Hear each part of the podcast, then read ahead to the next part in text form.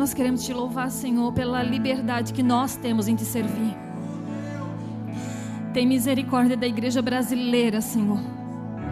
Nos perdoa, Pai, porque muitas vezes nós não valorizamos a nossa liberdade de culto. Nós não temos sido agradecidos o suficiente. Tem misericórdia de nós, Pai. Tem misericórdia da tua igreja, Senhor, que não tem discernido o tempo e o modo. Tem misericórdia de nós que não temos chorado por aqueles que estão chorando, sofrendo, Pai. Converte o nosso coração. A tua palavra diz que o Senhor ia converter o coração dos pais aos filhos e dos filhos aos pais. E eu declaro nessa noite que o Senhor vai converter o coração das nações para as nações. Que o Senhor venha converter o coração do Brasil para as nações que estão clamando. Tem misericórdia da nossa nação, que é uma nação rica, mas ela é pobre, Senhor. Como a tua palavra diz, ela tem tudo, pensa que és rica, mas és pobre e segue nua. Tem misericórdia de nós, Jesus. Nos perdoa como corpo, como igreja, pela nossa indiferença, pela falta de empatia com o povo que está padecendo. Nós nos unimos nessa noite, sim, como igreja. Pedimos perdão pelo nosso pecado, pela nossa soberba, por nós pensarmos apenas em nós mesmos, Senhor. Nos perdoa. Traz um novo entendimento. Transforma o nosso coração, transforma a nossa mente, transforma o nosso entendimento, Senhor. Por favor, no nome de Jesus. E o meu coração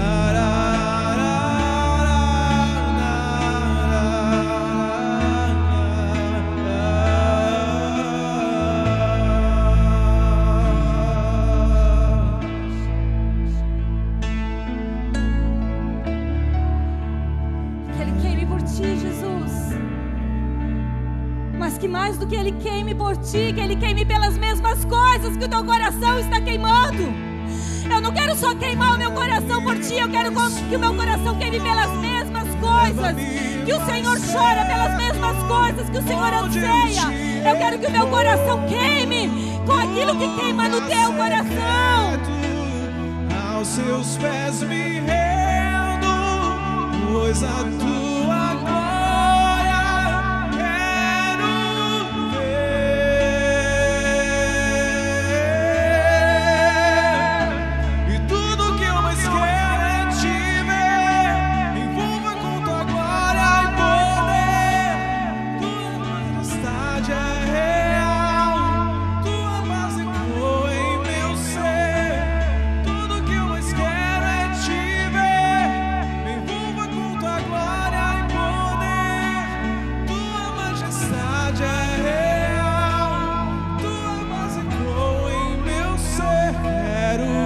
mais fundo,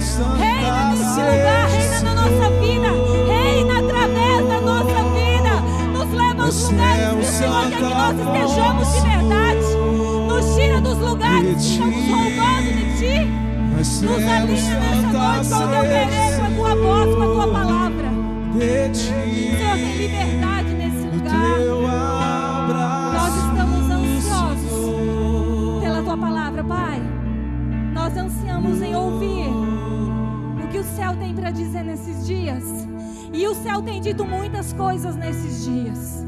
Nós queremos te agradecer porque nós temos sido abastecidos, não com gotas, mas com um rio vivo.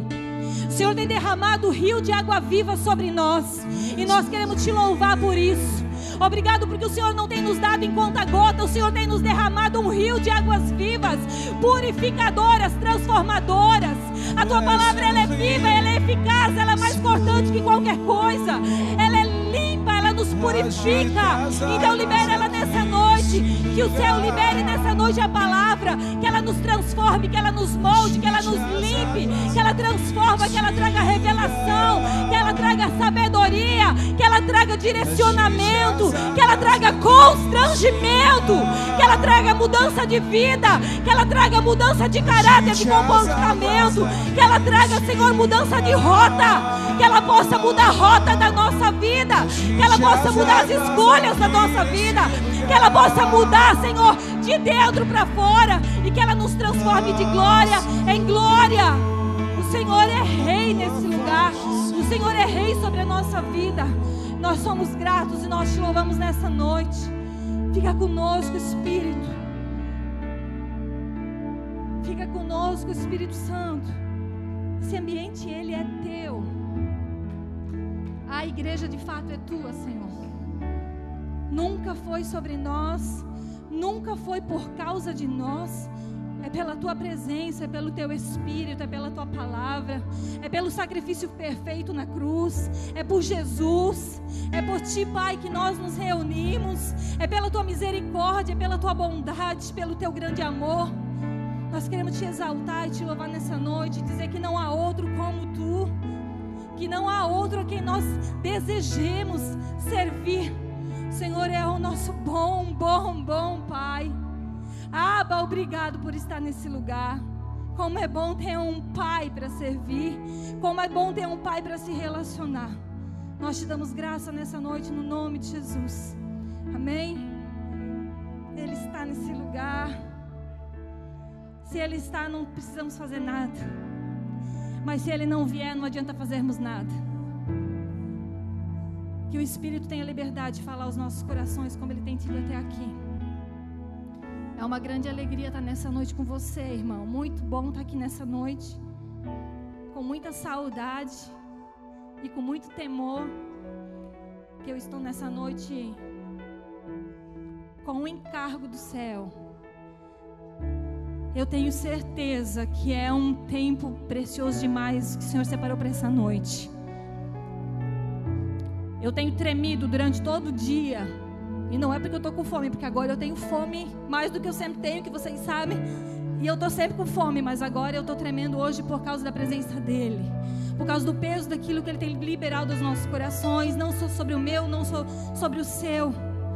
E sabe, vendo o Diogo abrir o culto essa noite com uma palavra tão pontual, tão de acordo com aquilo que o Senhor já liberou também no meu coração, com tanta concordância. Eu entendo que o Senhor não está preocupado em levantar Fran, em levantar Diego, em levantar Donato. Deus está preocupado em levantar a igreja. Deus tem, quer levantar a igreja. Eu não estou numa igreja que tem um, um grande corpo só eclesiástico, que é uma elite, que são só aqueles escolhidos que o Senhor quer usar. Não, o Senhor quer usar a Flávia, o Senhor quer usar o Kevin, o Senhor quer usar o Diogo, o Senhor quer usar o Marlon, o Senhor quer usar a Gorete, o Senhor quer usar, o Senhor quer usar Marquinho, o Senhor quer usar o Miguel, o Senhor quer te usar, irmão. E esse canal ele está aberto para mim e para você, ele não é exclusividade de ninguém. O preço foi pago por mim e por você. A terra está clamando, a terra está gemendo. E eu me alegro no meu coração em ver cada dia mais Deus levantando pessoas nesse lugar. Mas não é porque elas são as privilegiadas, é porque elas se estão deixando o Senhor usar. Sabe, estão saindo de trás das malhadas e dizendo: Eis-me aqui, Senhor, eu não sei. Mas o Senhor me capacita. E talvez a gente pense, meu, mas a, o nível da arca está muito alto. Eu não tenho capacidade. Misericórdia de mim, de você, de Diego, de Donato, se a gente achar que o nosso nível é alto, porque é o Senhor que tem vindo aqui, é o Senhor que tem usado, é o céu que tem falado. Nós não temos nada, miserável homem, mulher que nós somos. Nós não temos capacidade alguma de fazer, nós não temos capacidade de aumentar, nós não temos estratégia do céu ou da terra. Nós dependemos do nosso Aba, que é Ele quem tem dado crescimento e, e tem levantado pessoas, conectado pessoas com o mesmo coração e com o mesmo propósito. Não é quanta informação eu ou você temos, não é quanto nós já vivemos, quanta experiência, quanto nós já pregamos, quanto nós já caminhamos. Não é sobre isso. É quanto o meu e o teu coração está quebrantado, conectado e caminhando para o mesmo lugar. Deus só está unindo gente para cumprir aquilo que Ele está determinando para Blumenau. E eu concordo. Blumenau queima por ti, Jesus. Eu concordo, eu concordo. Blumenau queima por ti, Jesus. Nós concordamos. Nós não somos uma terra fria, nós somos uma terra aquecida pelo Espírito. E o céu tem se movido nesses dias. E eu e você somos participantes do que está acontecendo. Só está acontecendo porque nós estamos juntos com a igreja. Não é porque tem um bom pregando. Não é porque tem um bom tocando. Não, é porque o céu tem dito sim e amém para aquilo que o Senhor está fazendo e realizando.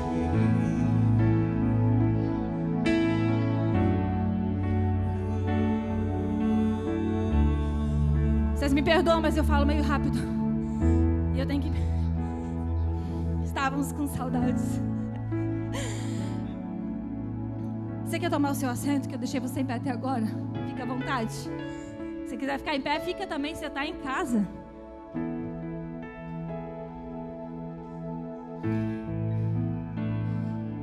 Eu estou muito tempo sem vir ao culto presencial. Tenho acompanhado todas as ministrações, tudo que tem sido falado, cada culto tenho acompanhado da minha casa. Mas eu, eu decidi me guardar, pelo menos os três primeiros meses da gravidez, porque a maioria da igreja conhece a minha história. Então eu fiz a minha parte de tentar, pelo menos no início da gestação, me cuidar e me precaver um pouco. Mas eu confesso que a semana meu coração estava queimando com uma palavra no meu coração. E eu não aguentei. Em janeiro, final de janeiro ou em fevereiro, eu não lembro se é final de janeiro, se é início de fevereiro, mas não muda. Mas algumas pessoas que estão aqui vão tentar conectar com algumas coisas que têm acontecido nos últimos dias. Eu ganhei um presente de uma pessoa. Passado alguns dias, Deus disse para mim, muito claramente, eu ouvi muito claramente: Fran, presta atenção nos presentes que você tem recebido, porque eles também falam. E eu no meu coração fiquei pensando, vai ser em março, porque é o meu aniversário, então eu vou ficar prestando atenção no que eu vou ganhar. Porque com certeza eu vou ganhar algo profético e Deus vai querer falar comigo. Foi quando na hora veio ao meu coração que eu já tinha ganhado um presente e que de início passou despercebido. Então eu queria que você também prestasse atenção nos sinais de Deus na sua vida, nos presentes que Deus tem te dado, que as pessoas têm te dado, porque eles falam. Deus usa coisas para falar comigo e com você. E eu me lembrei que eu ganhei um relógio, mas não era um relógio normal, era um daqueles relógios, eu não sei se você já viu, que, que ele você bota e você encaixa ele conforme o tamanho do seu pulso. Meu pulso é largo, gente, e eu fico inchada, então às vezes usar anel, relógio é difícil. E eu achei o máximo, porque aquele não ia me apertar. Peguei ele, tirei o plástico que estava envolvendo, apertei para ele funcionar o horário. Ele funcionou, botei no meu braço. Quando eu botei no meu braço, ele parou de funcionar. E eu olhei e achei estranho, porque eu pensei, não vou falar nada, porque a pessoa me deu com tanto carinho e já parou de funcionar. Eu, e eu vi que ele estava funcionando. E aí Deus começou a ministrar. Lembra do presente que você ganhou? Eu estou querendo dizer para você que esse ano o tempo vai parar para você. Eu estou querendo dizer de que você vai parar de se movimentar, de que a igreja vai parar de se movimentar no Cronos. E nós vamos entrar no Kairos de Deus, nós vamos entrar no relógio de Deus, na agenda de Deus, no agir de Deus. E é por isso que esse relógio não funciona mais para você. E alguém depois me questionou, falava, por que você não vai lá e, e leva para colocar uma pilha? Talvez seja pilha. Eu disse, eu não vou arrumar. Eu entendi que eu, Deus está falando comigo que eu não vou me mover no tempo do homem. E a partir de agora nós não estamos mais no tempo do homem, nós estamos debaixo do relógio de Deus. E eu sei que nos últimos dias muitas movimentações em relação ao relógio têm acontecido nessa casa. Talvez você não, não seja participante, mas Deus criou todo um mover de um dando relógio para o outro sem saber. E quando foi o outro deu outro relógio. E na convenção a gente teve também um ato sobre o relógio. E é impossível que a gente não entenda que o céu está falando. Não creio que seja só um ato profético no sentido, bota um relógio e agora eu determino um novo tempo na sua vida. Eu acho que é muito mais além do que isso. Eu acho que é Deus pegando o relógio da nossa mão e dizendo: Ei, eu sou o dono do tempo, sou eu que estou remindo, sou eu que estou direcionando, sou eu que estou no controle de 2020. Pastor Diego sempre diz nessa casa que a gente nunca teve o controle de nada, né? Nós temos dito, ai, parece que agora a gente viu que a gente não tem o controle de nada. E ele sempre diz, a gente nunca teve. E eu concordo que a gente nunca teve. Mas também a gente nunca teve um ano como 2020. Porque várias vezes o Senhor me para, o Senhor te para, o Senhor para uma empresa. Mas eu ainda não vivi para Deus ver Deus parar o mundo. Então a gente nunca teve controle, nunca tivemos, mas também nunca vimos o mundo parado. Não foi Blumenau, não é a minha casa, não é a tua empresa, não são os seus filhos, é o mundo parou. E me perdoa, mas não é Satanás que fez isso. Deus continua sendo um bom pai, estando no controle, ainda que pareça que está tudo num caos, não está. Ele tem o um relógio, ele sabe o que está fazendo em 2020. Pode parecer loucura, pode parecer alguma coisa carnal ou fora da realidade, mas eu tô para ver um ano de tanto cumprimento de promessa quanto 2020. Para você estar tá falando que você não conhece a minha vida, você não sabe o caos que tá. A gente nunca vendeu tão pouco, a gente nunca ganhou tão pouco. Eu quero te dizer que aquilo que você não está vendo, Deus está fazendo. Ele não se movimenta naquilo que o meu olho e o seu olho está vendo, ele está dando livramento para minha casa, para sua casa. Ele está alinhando todas as coisas, Ele está trazendo conserto, Ele está expondo as feridas, Ele está mostrando, colocando para fora a nossa podridão, Ele está nos mostrando quão ruins nós somos. Ele está nos moldando nesse tempo. Pode parecer que está um caos, mas eu quero dizer que, como igreja, nós estamos gerando no meio do caos. Deus não precisa de lógica humana para agir. Eu estou grávida. Depois de um aborto e depois de um filho com quase um ano morto, enterrado. Mas eu estou grávida. E eu sei que, como diz Donato, Deus se movimenta por ambientes, mas eu creio que é muito mais do que ambientes. E eu nessa noite estou pregando como a igreja. Uma mulher no altar, a mulher significa a figura da igreja. Eu quero declarar que, como igreja, nós estamos grávidos. Eu quero dizer que nós estamos gerando. Nós estamos gerando, não importa o caos que está lá fora, não importa o caos que talvez esteja dentro de nós, um turbilhão de questionamento, uma inquietação na alma. Nós não estamos vendo, mas a igreja está grávida, está gerando e não nasceu ainda. Eu acredito que Deus já virou uma chave nos últimos dias. Não acredito que vamos entrar, nós já entramos numa nova fase. Nós não vamos entrar, já entramos. E nós já estamos gerando. Agora, nós precisamos saber o que nós vamos fazer com isso. Tem se falado tantas coisas preciosas nos últimos dias pastor tem ministrado sobre visitação, sobre manifestação, sobre cultivar e sobre guardar. Tem sido dias preciosos. E por mais que a gente assista de casa, não é a mesma coisa que você estar aqui. Não é a mesma coisa você estar no seu sofá, na sua cama, assistindo uma mensagem, ou você estar aqui sentado debaixo de um fluir. E quero dizer que não é bom. Porque pode parecer, ah, mas é cômodo, não vir na igreja é muito ruim. Mas ainda assim, Deus tem falado conosco em casa também. E eu pedi para que nessa noite colocasse um banco no altar. Vocês sabem que eu gosto de mostrar algumas coisas que falam mais do que a minha fala. Quando a gente vê, a gente discerne um pouco mais. E eu tive uma experiência muito forte ontem à tarde. Eu já tinha no meu coração uma palavra. Mas eu decidi ontem à tarde sair da minha casa, atrás da minha casa. Quem já foi na minha casa sabe que é um lugar cheio de árvores. E eu era umas quatro horas da tarde, desci para casa a parte de baixo, sozinha e pensei, vou colocar uma cadeira na rua, na parte de trás, que tem sol, porque eu estou precisando de vitamina D, minha vitamina está baixa e eu preciso pegar sol. Pensei, vou sentar lá, vou botar minha barriga de fora, vou pegar um sol e vou estar tá ouvindo Deus, preparando a mensagem. E eu não sei se eu já tive uma experiência tão forte como eu tive ontem. Eu sentei atrás da minha casa e eu vi literalmente a cena que eu quero que vocês vejam. Queria que colocasse um pouco mais para frente o banco para que eles vejam. E eu queria que debaixo desse ambiente você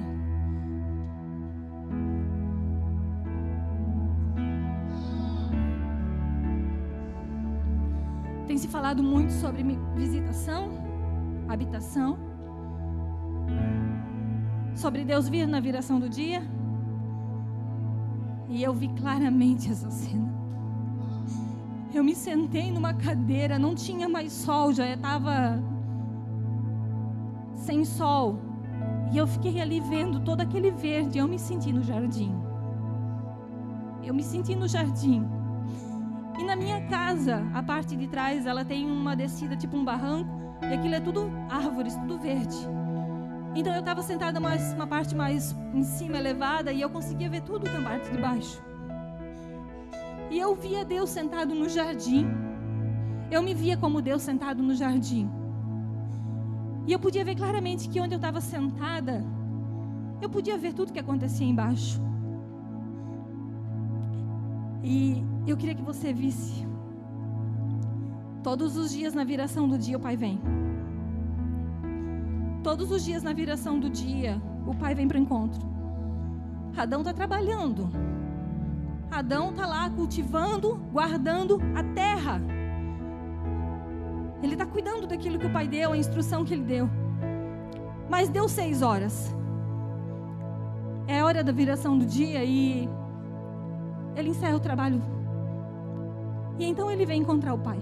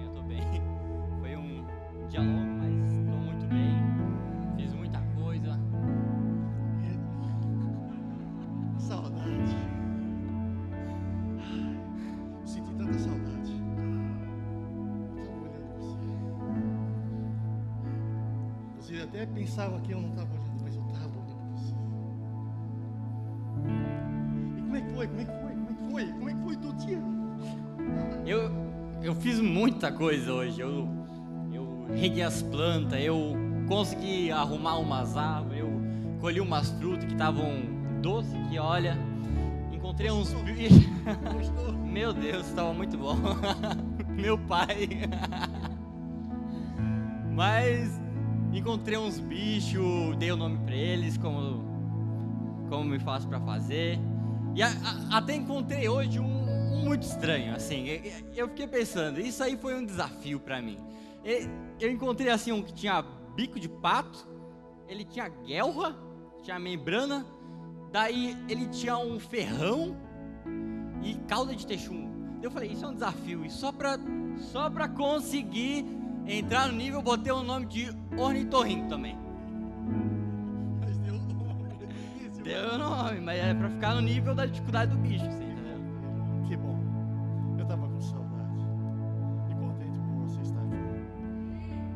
Descansado um pouco? Quer descansar no meu colo?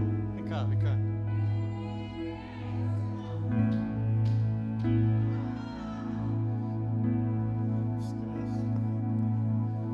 Amanhã é um novo dia. Tudo está preparado. E eu nunca te abandonei. Sempre estarei do teu lado.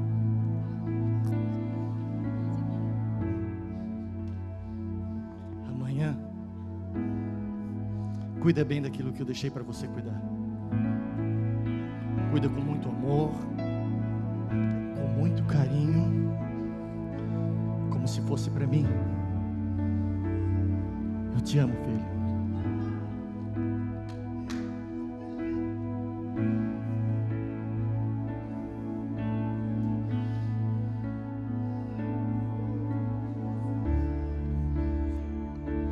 A noite chega. Deus dá os seus enquanto dorme. Ele fala durante a noite, enquanto nós estamos dormindo em sono profundo, ele fala ao nosso espírito, ele nos dá direções, coordenadas, diretivas. Ele fala. E com seu amor ele nos guarda. Mas amanhece.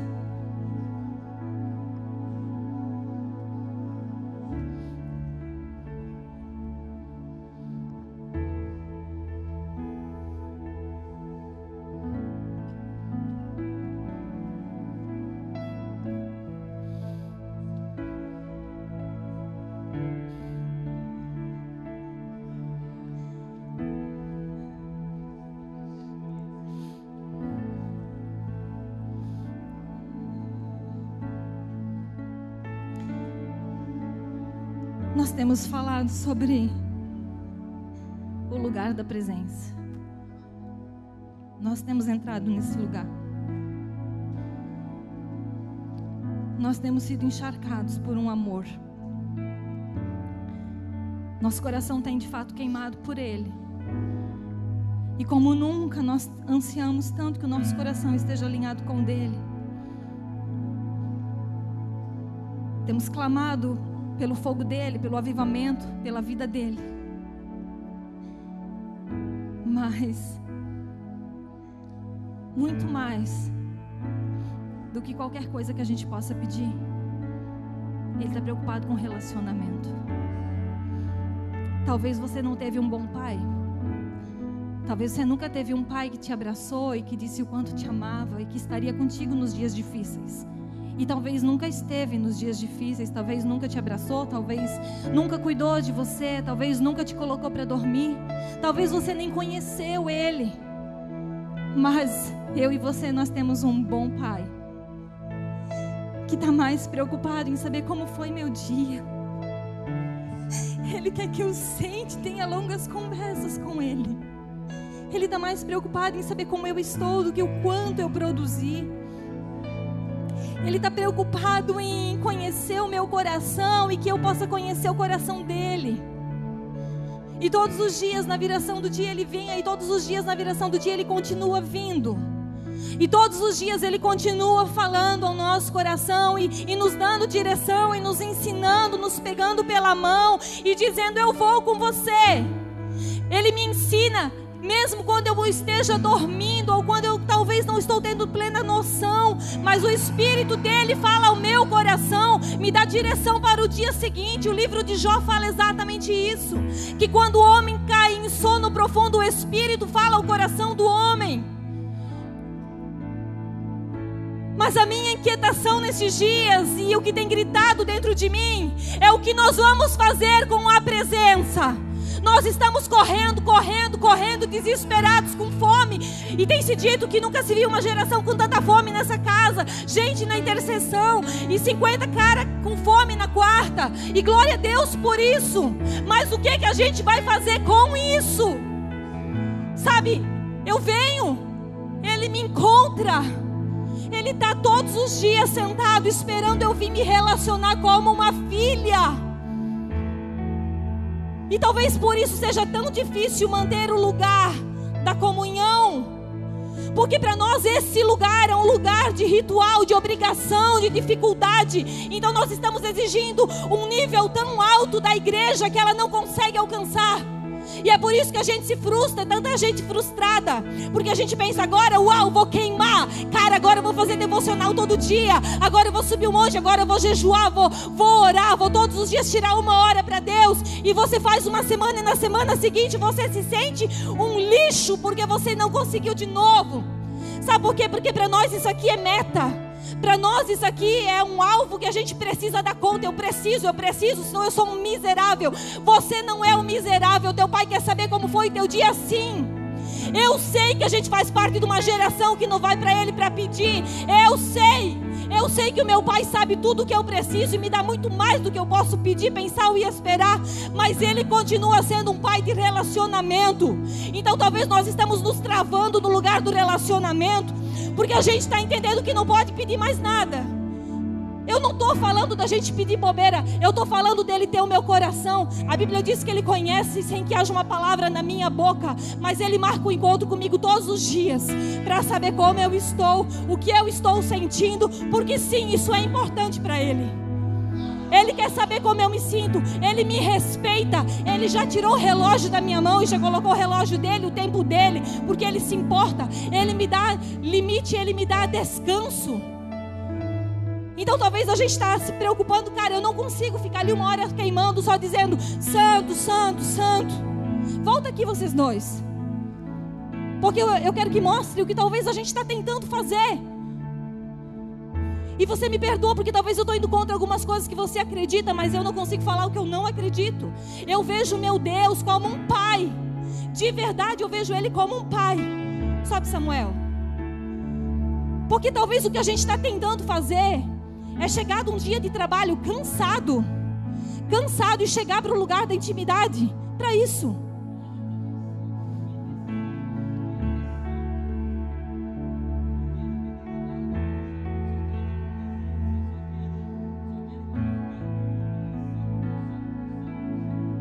Sabe, talvez a gente está tentando fazer isso. Está errado a gente adorar Ele. Não, não está errado, gente, mas me desculpa.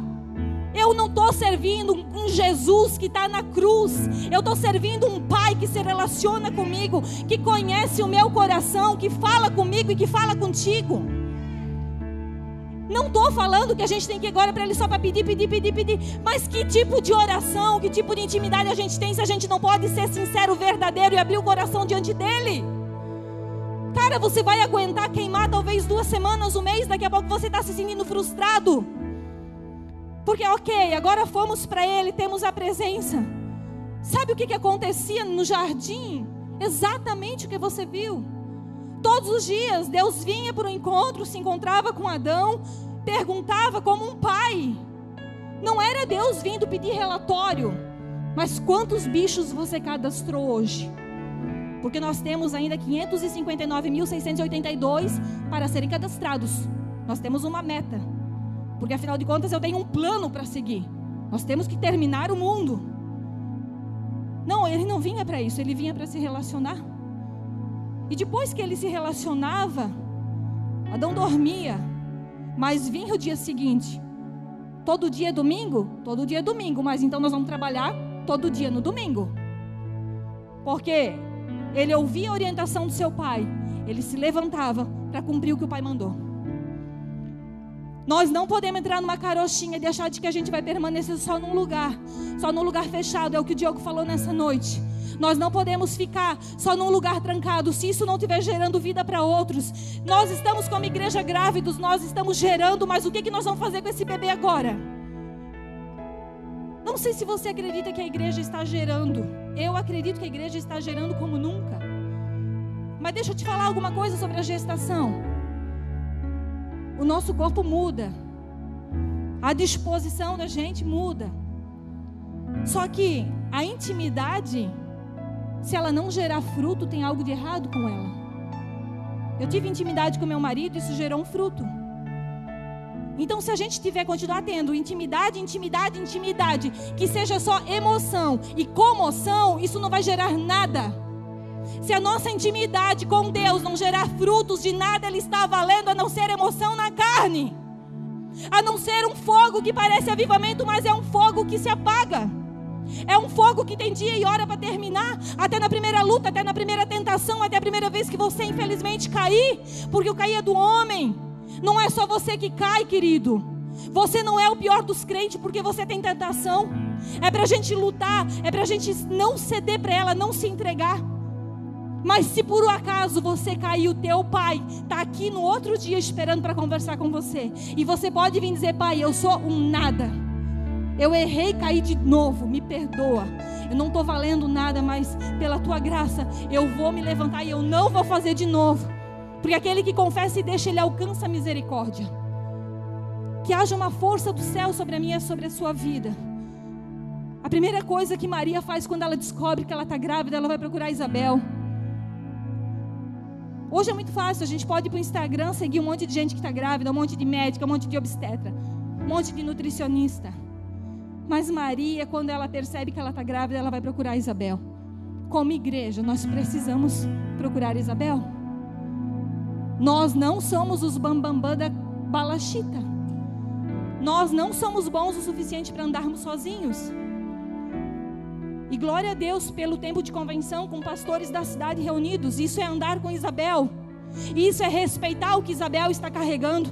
Isso é respeitar o que os mais velhos já sabem que eu ainda não sei. Nós precisamos respeitar, nós precisamos procurar especialistas. E nós precisamos preparar a casa para o bebê chegar. Eu ainda não tenho o quarto da Bela. Mas eu já estou preocupada que nós precisamos preparar o quarto dela, porque ela vai vir. Em nome de Jesus, ela vai vir. E talvez a gente está se enfiando dentro de uma bolha. E não me levem a mal, de verdade, me perdoem. A coisa mais importante da minha vida é a presença do meu Deus. Ele é a pessoa mais importante da minha vida. Sem Ele eu jamais estaria de pé, sem Ele eu jamais teria dado conta, sem Ele eu não sou nada, sem Ele eu não me levanto. Ele é a coisa mais importante que nós temos. Mas nós não podemos ficar pensando de que a nossa vida com Deus vai girar em torno de nós estarmos só no quarto fechado. Nós precisamos do quarto fechado, sabe por quê? Isso aqui vai garantir tudo isso aqui. Isso aqui é, isso aqui é inquestionável. O tempo com Deus, a presença, o lugar de nós habitarmos com Ele, e mais do que habitarmos com Ele, nós somos a habitação dEle. Então, sim, nós vamos fazer como Pedro, sim, nós vamos liberar vida para os outros. Mais do que nós ficarmos só nesse ambiente de quarto, nós ficamos no ambiente do quarto para nós ouvirmos o coração do nosso Pai sabermos o que Ele está falando, o que Ele quer, e nos levantarmos desse lugar, debaixo da presença, movidos com a presença, e junto com Ele nós executarmos o plano que Ele tem para nós desde a fundação do mundo. Deus tem me inquietado com essa palavra, porque dia após dia Deus tem dado direcionamentos a essa casa. E eu acredito fielmente que Blumenau já está queimando por Jesus. Quando Deus estava para mandar o dilúvio, Questionaram ele, Senhor, se tiver 50 fiéis, eu vou poupar. Se tiver 30, eu vou poupar. Se tiver um, nós estamos em muito mais. Já tem um povo queimando por ele. É o suficiente para Deus fazer na cidade inteira. Se nós de fato estivermos no lugar secreto, ouvindo de verdade o coração dele, se ele puder conhecer de verdade o meu coração, nós seremos imparáveis. Aí sim nós seremos imparáveis. Mas que essa intimidade ela possa estar gerando algo na nossa vida.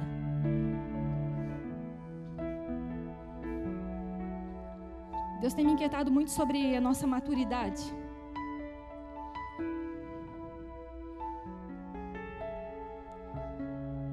A gente canta aqui na arca uma canção que diz que a terra clama, a terra chama.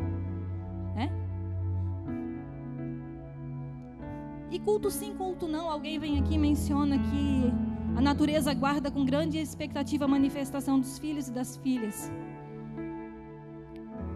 Gênesis diz que Deus disse para o homem governar sobre tudo, sobre os animais, sobre a terra, que o homem deveria de cuidar como um bom cuidador. O pastor tem dito isso sobre cuidar e cultivar. Ele tem falado isso sobre a presença de Deus, que precisa existir um zelo no nosso coração de nós cultivarmos esse lugar. Mas esse lugar não é um lugar de rito. Esse lugar é um lugar de paixão, de necessidade de vida. Sabe, a gente tem dias tão difíceis, tantas angústias no nosso coração, tantas dores, tanta traição, tanta gente querendo mal, tanta palavra, tanta desgraça acontecendo, tanta morte acontecendo, tanto caos acontecendo, que se eu não tiver capacidade no final do meu dia poder chegar diante do meu pai e falar tudo isso para ele, você pode me trazer uma cartela de Rivotril ou abandonar. Porque se eu não posso ser eu mesma com o meu pai, com quem eu vou ser, gente? A gente está procurando amigos, a gente procura pastores, a gente precisa de pessoas de Deus na nossa vida para abrir o nosso coração. Sim, é pontual, é extremamente necessário. Eu não daria conta se eu não tivesse uma amiga, eu não daria conta se eu não tivesse pastoras, eu não daria conta se eu não tivesse um pastor. Mas antes de eu abrir o coração para eles, eu preciso derramar minha alma diante do meu Pai. Mas a gente está se sentindo constrangido. Parece que se a gente vai diante de Deus, abrir o coração e dizer: Senhor, está doendo aqui. Senhor, me dá graça. Eu preciso de tal coisa. Eu preciso da tua misericórdia. Parece que a gente está pecando. Gente, eu vejo às vezes uma grande emboscada para que a igreja não possa mais ter acesso ao coração do Pai.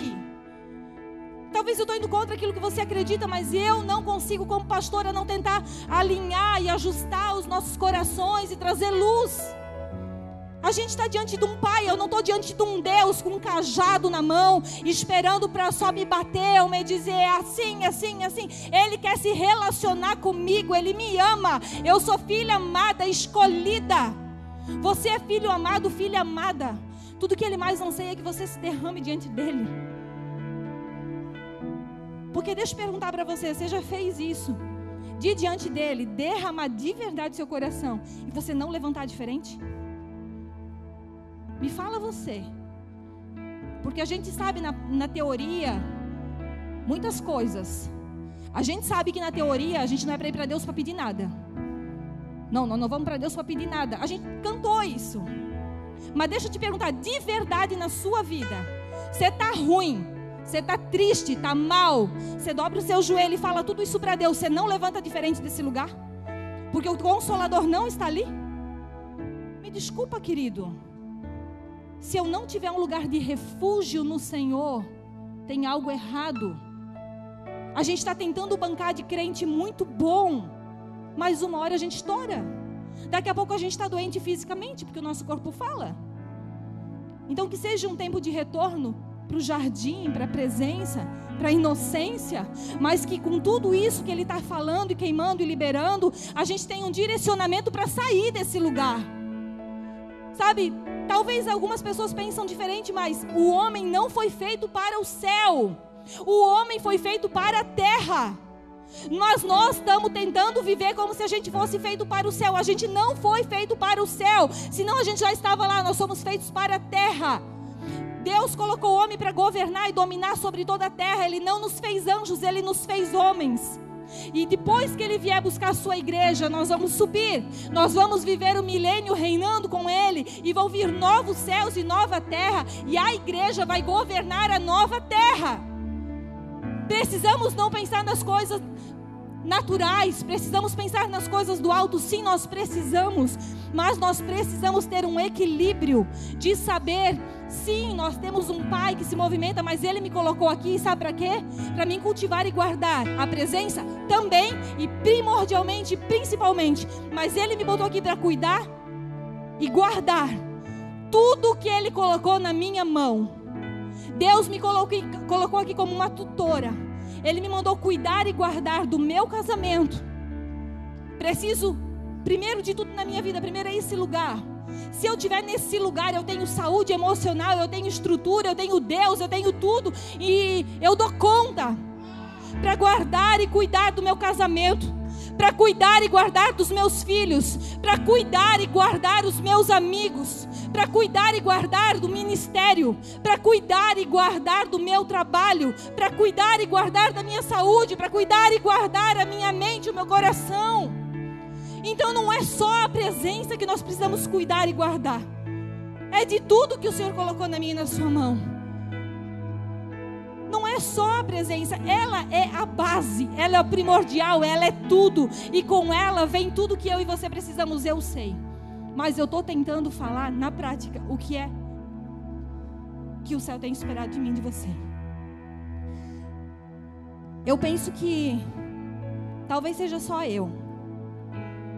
E como diz meu marido, se eu sozinha sou ruim. Vocês pensam que agora tem mais uma menina aqui. É XX. Vocês pensam que duas mulheres, a coisa está bem estreita. Mas algo tem me inquietado de uma forma que agora eu vou pedir licença porque provavelmente eu vou para carne. Mas sabe, tem uma coisa que tem me incomodado demais nesses dias. E eu tenho conectado isso à nossa falta de maturidade. Minha religiosidade. Você quer me deixar braba? Já fiquei. É a tal da religiosidade. Porque agora tudo é religiosidade. Para mim, tudo é religiosidade. E faz muitos anos que para mim tudo é religiosidade. E Deus tem falado demais comigo sobre isso. Sabe por quê? Porque qualquer um que pensa diferente de mim, religioso. Qualquer um que faz diferente de mim é religioso. Eles não cantam o worship, eles cantam o hino da harpa, religioso. Ah, eles estão fazendo campanha para ganhar coisa que já é deles, religiosidade. Sabe o que Deus tem falado no meu coração? Você é uma tranqueira. Sabe por quê, Fran? Porque você é ingrata, não sabe de onde eu te tirei. Você é soberba, você acha que você é alguma coisa. Porque ontem você estava nos mesmos lugares, fazendo as mesmas coisas. Eu te amei, tive misericórdia de você, te tirei de alguns lugares, porque esse era o tempo para você. Mas a gente está se achando tão bom que qualquer pessoa que pensa diferente da gente, age diferente da gente, todo mundo agora é religioso. Sabe, a Bíblia diz que se a gente se amasse de verdade uns aos outros, o mundo saberia que nós éramos discípulos dele. Mas agora tudo é religiosidade para a gente. Parece que virou a palavra da moda. E eu caio nesse pecado. Eu tenho caído nesse pecado e Deus tem me constrangido por dentro. Porque talvez isso é falta de maturidade, de misericórdia nossa. Eu penso de uma maneira sobre o Evangelho. Tem um irmão que talvez a idade dele ainda seja menor do que a minha. Eu estou grávida de quatro meses, mas eu tenho um filho que vai fazer 20 anos. Se eu quiser tratar ela da mesma forma que eu trato ele, eu vou matar ela. Se ela nascer e eu quiser dar as mesmas comidas, eu vou matar ela.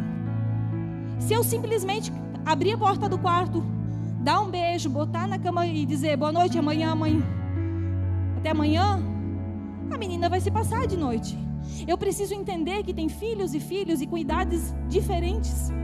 A gente não tem agora mais misericórdia empatia de respeitar a idade dos outros, sendo que a gente já teve a idade deles. Então está faltando amor para a gente, a gente está querendo queimar por Jesus, a gente está dizendo que a gente está cheio de Deus, só que se a gente vê uma igreja fazendo alguma coisa, a gente está lá apontando que são um bando religioso, um bando religioso. Será que Deus está vendo de verdade eles como religioso? Porque a gente está vendo de, como religioso. A única vez que eu vi Jesus chamar alguém de religioso era para aqueles caras que estavam parados na porta da igreja dizendo: Nós somos, nós dizimamos, nós fazemos, nós fazemos, nós somos os bons. Foi a única vez que eu vi Jesus chamar alguém de religioso. Mas para nós agora tudo é religiosidade, gente. Sabe? Algumas coisas precisam cair de dentro para fora, porque a gente está buscando um avivamento que ele vai vir na verdade que ele vai vir no confronto de quem a gente é, de como a gente está fazendo. E agora, se uma câmera puder me pegar, que eu quero fazer que nem o Donato. O Donato agora ele fala com as câmeras. É isso aí. Agora eu quero falar com quem está em casa. E como a igreja, a arca de Blumenau, do Brasil e do mundo, eu quero pedir perdão para quem está em casa me assistindo. Porque talvez como eu, você ouviu que você é um religioso porque não vem ao culto. Talvez como eu, como a Beca, como a Jussara, Talvez você está grávida. E você é um grupo de risco e talvez você tenha cuidado do que você está gerando, porque esse é o momento da gente cuidar. E talvez você ouviu que você é uma religiosa. Talvez você, como eu, já enterrou um filho, um pai, alguém que você amava muito e hoje talvez você está querendo guardar a sua casa porque você sabe como dói perder alguém. Mas alguém talvez disse que você também é um religioso. Então eu quero, em nome de Jesus, em nome da igreja, te pedir perdão e dizer que nós sentimos a sua falta e nós respeitamos você. E que o mesmo Espírito que ministra aqui ministra a sua vida em nome de Jesus.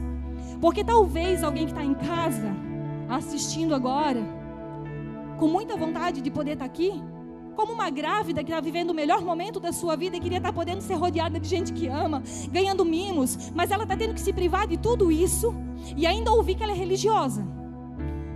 Talvez alguém que esteja em casa nos vendo aqui vai dizer: bando religioso, tem que estar tá na igreja. Está entendendo? Nós estamos aqui, então, e quem não vem é religioso. E talvez quem está em casa nos assistindo está dizendo para nós, bando religioso, que se não tiver culto eles morrem. Então tá difícil, tá chato, tá difícil. E esse Espírito Santo tá tendo que agir em mim, ninguém está em casa e tá virando uma bagunça. Queremos queimar por Jesus, mas a gente não tem mais empatia, misericórdia, nem amor e não respeita nada. Cara, se você não andou com o sapato do outro, fica na sua. A Bíblia diz que aquele que come não julga quem não come. A gente está julgando todo mundo como religioso, todo mundo é religioso. Para com isso.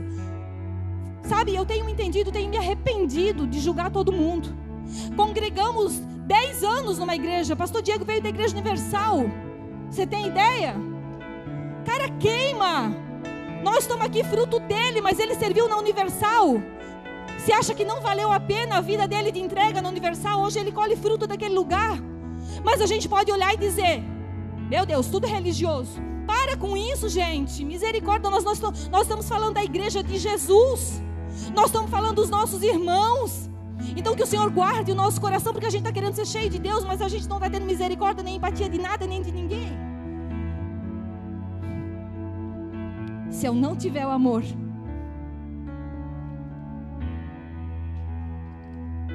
de nada me valeria.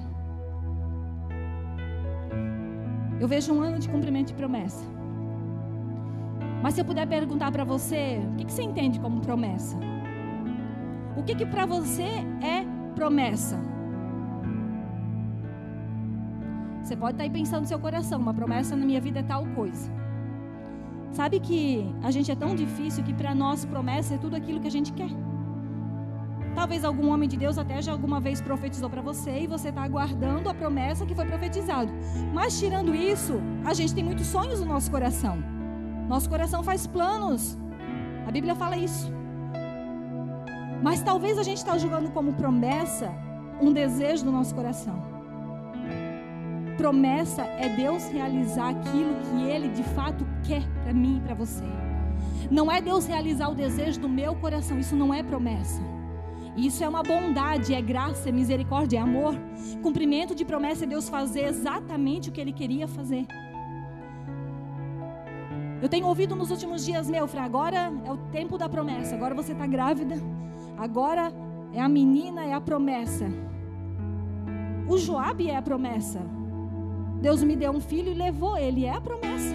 Porque ele morreu com 10 meses e meio, ele não é promessa? Porque ele não viveu com 90 anos como eu, como mãe queria, ele não é promessa? Porque não aconteceu como eu queria, no, no tempo que eu queria, porque Deus não disse sim para aquilo que eu queria, então não é promessa? Nós estamos trocando tudo, gente. Sim, é, é promessa, é promessa. Mas sabe, quando eu engravidei do Joabe, quando eu tive o meu primeiro aborto, eu era, uma, eu era pastora que cuidava da igreja de fato, eu não cooperava, eu era pastora da igreja em Taió. A minha vida era a igreja todos os dias.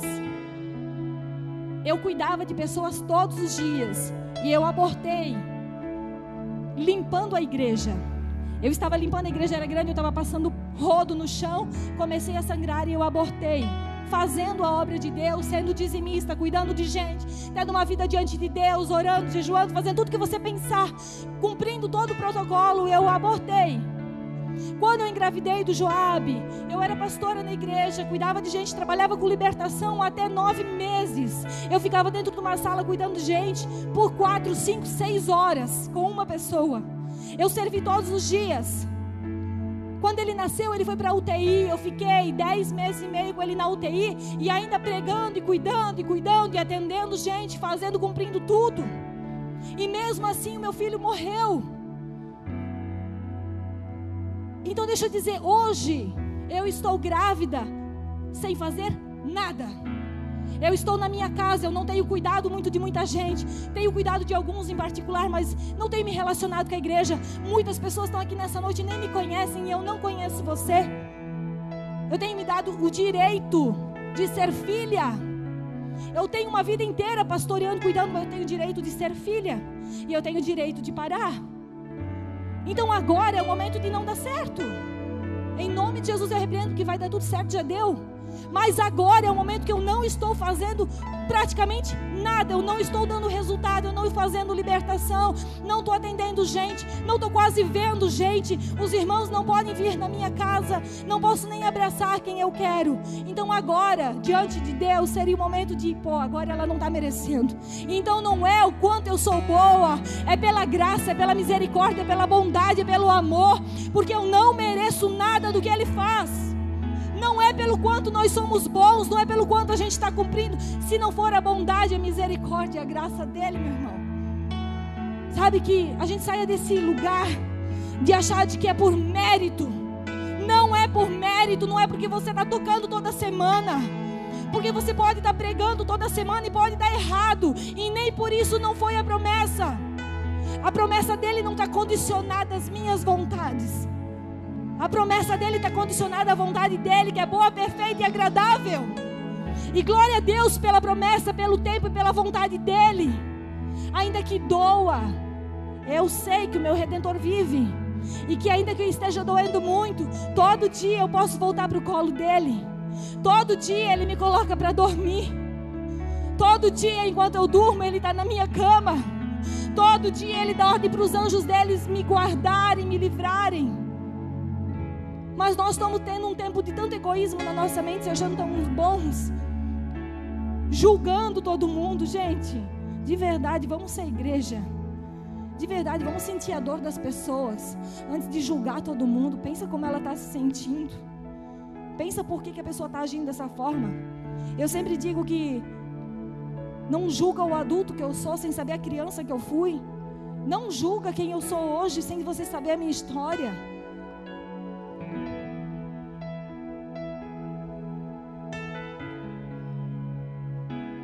Não sei que horas tem.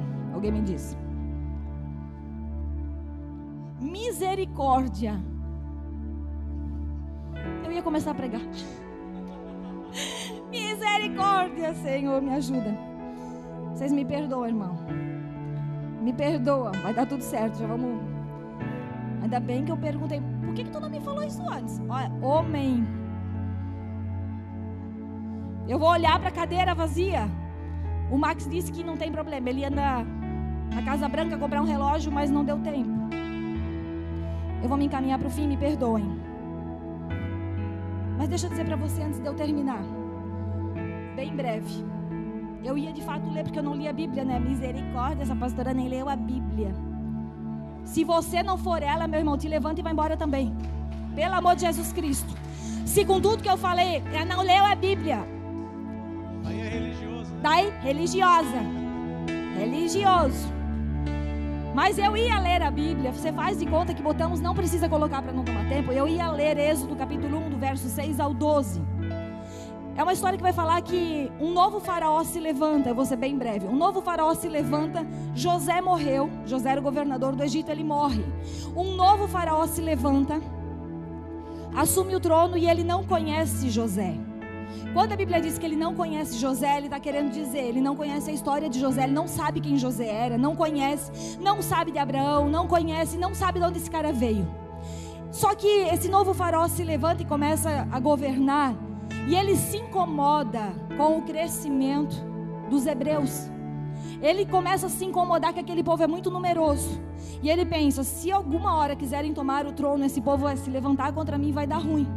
Então nós vamos fazer o seguinte: nós vamos duplicar o serviço deles, nós vamos afligir esse povo. Nós vamos afligir para que eles parem de crescer. Deixa eu falar para você, receba, por favor. Ele não conhecia quem era José, não sabia da história do povo de Deus. As pessoas não conhecem a minha e a sua história. E quando Deus começa a querer acrescentar e nos abençoar, elas dizem: Quem que é esse aí? Não sabem que caminho eu andei, não sabem que caminho você andou, não sabem quem você é e se incomodam quando Deus te usa, se incomodam quando Deus começa a te levantar e te usar. E o plano do inimigo é, é parar, afligir para que não cresça mais. Mas a Bíblia diz que quanto mais eles afligiam, mais o povo crescia. Quanto mais 2020 dá porrada, mais o povo cresce. Quanto mais 2020 dá porrada, mais mulher engravida. Quanto mais 2020 tenta afligir o povo de Deus, mais a gente cresce. Ai, Fran, você não sabe, eu estou fraco, cansado, desanimado. Você vai crescer. Deus vai soprar vida e força sobre você. Você não anda sozinho. Teu pai te renova e te restaura todos os dias. Mas enfim, ele, ele levanta, manda afligir, e não contente porque o povo cresce. Ele emite um decreto e diz: matem todos os bebês, matem todos os meninos.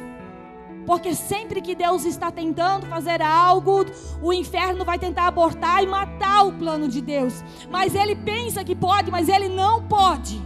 Ele não pode frustrar os sonhos de Deus. A única pessoa que frustra os sonhos de Deus é eu e você quando nós não deixamos ele fazer. Então que você não seja um, um impedidor, mas que você seja um facilitador daquilo que Deus tem para a sua vida. Ele manda matar todos. Só que tem uma mulher gerando uma casa no secreto. Joquebede está gerando Moisés. Faraó acha que matou todos, mas Moisés está guardado. Joquebede está guardando ele por três meses. E quando dá três meses, com muita dor, ela prepara um cesto, um junco, betume eu não quero entrar nos promenores. Ela entrega ele ao rio Nilo. E eu sempre digo que quem nasceu no Nilo não tem medo do Mar Vermelho. Tem muito se dito agora, o Gleb postou hoje. Nascidos no fogo. Quem nasceu no fogo não tem medo do fogo. Quem é nascido de Deus sabe a quem está servindo. Moisés é jogado ao Nilo e bem na hora, a filha de Faraó resolve que ela quer tomar banho, ela desce, encontra o cestinho, pega Moisés, leva para o palácio, faz dele um príncipe. E Moisés passa 40 anos dentro do palácio. 40 anos dentro do palácio, recebendo as melhores instruções, os melhores professores, se tornando bom em tudo, tendo de tudo, se sentindo o cara, se sentindo o máximo, se sentindo uau, o top das galáxias, o top 5 do Egito. 40 anos. A nossa vida tem fases. Não julga a tua vida pela fase que você está hoje, ela ainda não é a última. Talvez você está vivendo uma fase ruim, achando que é o fim. Não é o fim. É uma fase da sua vida, porque Deus quer promover a fase da sua vida. Só que aí, você conhece a história, ele mata um, um egípcio foge para o deserto de Midian e ele entra numa próxima fase de 40 anos andando no deserto. Moisés fica 40 anos no deserto. Só que deixa eu dizer algo para você. Moisés teve tudo no palácio. Faraó deu tudo o que ele precisava, mas ele não conseguiu uma coisa lá. Ele não aprendeu a ser pastor. Ele não aprendeu a cuidar de gente. Deus leva ele para o deserto. Deixa ele 40 anos no deserto. Ele não sabia ser pastor. Deixa eu dizer algo muito profético para a sua vida. Deus coloca uma mulher chamada Zípora na vida dele. Você sabe quem é Zípora? Talvez você não vá lembrar da história, mas Zípora era uma pastora. Deus te conecta com pessoas que vão te levar para o seu destino. Deus vai colocar pessoas leais que vão te dar aquilo que você precisa, que vão fazer conexões para o seu destino. Eu falo isso diante do ambiente profético. Deus vai te dar conexões.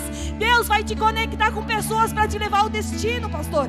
Em nome de Jesus, Deus vai te dar muito mais do que amigos. Deus vai te dar conexões espirituais que vão suprir a sua necessidade, que vão te ensinar o que você não sabe. Moisés não sabia ser pastor, ele casou com uma pastora que antes de qualquer coisa ela ensinou a ele a limpar o lugar delas, a tirar as fezes dos animais, a cuidar delas, a ser pastor, a cuidar delas sim.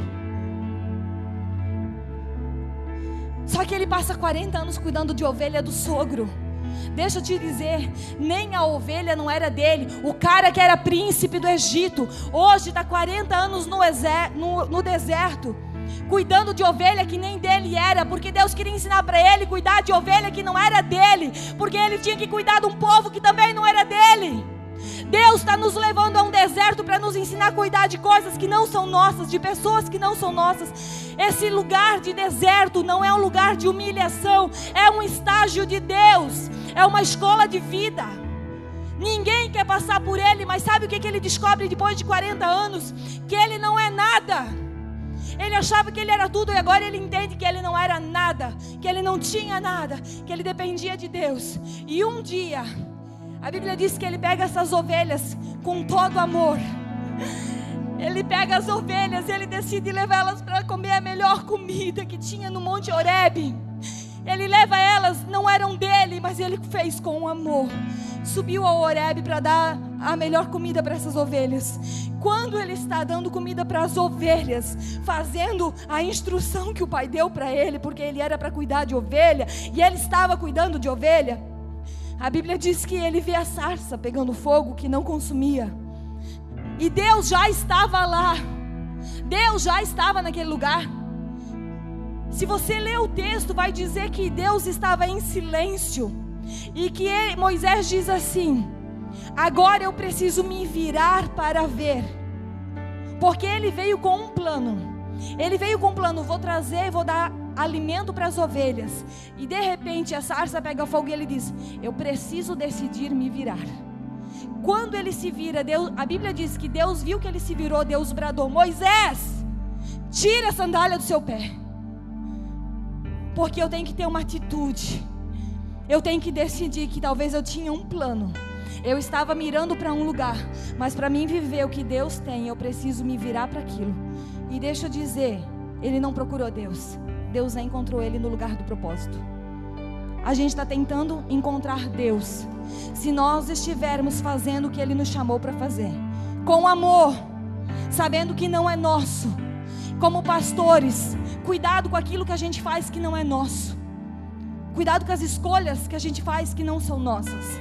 Quando Deus vê ele pronto, Deus diz para ele: Moisés, eu sou Deus de Abraão, de Isaac e de Jacó. É impossível não conectar com o Êxodo 1 quando diz que Faraó não sabia quem ele era.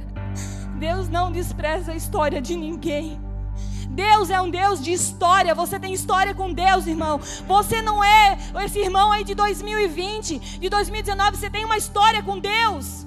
Você serve a Deus há quanto tempo, querido? Talvez seja pouco, mas tem muita gente aqui que está servindo a Deus há muito tempo. Deus é um Deus de história. Deus não olha para mim, para você só pela fase que nós estamos vivendo, Ele está nos preparando nela. E agora Moisés entra na última fase da sua vida, que é o tempo em que ele vai guiar o povo de Deus, porque agora ele, ele entendeu que ele não era nada. Deus encontrou Moisés cuidando com amor das ovelhas que não eram dele. Deus encontrou Davi cuidando de ovelha. Ninguém senta na mesa enquanto não vier o menino. Deus te encontra cuidando de ovelha. Nós queremos queimar, nós queremos o lugar da presença. Sabe o que ele diz para Pedro? Pedro, se tu me amas, tu me amas, tu me amas. Ah, eu te amo, ah, eu te amo, meu coração queima por ti. Pedro, tu me ama, tu me ama. Sim, Senhor, eu eu tô aqui no lugar da presença. Pedro, tu me ama. Cuida das minhas ovelhas. Sabe, essa intimidade ela tem que gerar alguma coisa. Ele nos colocou aqui para governar, para dar direção, para amar e fazer com amor. Não se preocupa se você está correndo para encontrar Ele, Ele vai te encontrar. Não foi eu que te chamei, não foi vocês que me escolheram, eu escolhi a vós. Você não está aqui pelas suas pernas, eu não sirvo a Deus pelas minhas pernas, o Senhor me chamou me resgatou, mudou a minha vida, me trouxe para perto dele e todos os dias ele me resgata. Não é porque nós somos bons. Deixa te dizer, Deus vai te encontrar. Só faz o que Ele te direciona. Só seja quem Ele te chamou para ser, do jeito que você é. E o Senhor vai te encontrar nesse lugar. Quero orar com você, vamos colocar de pé.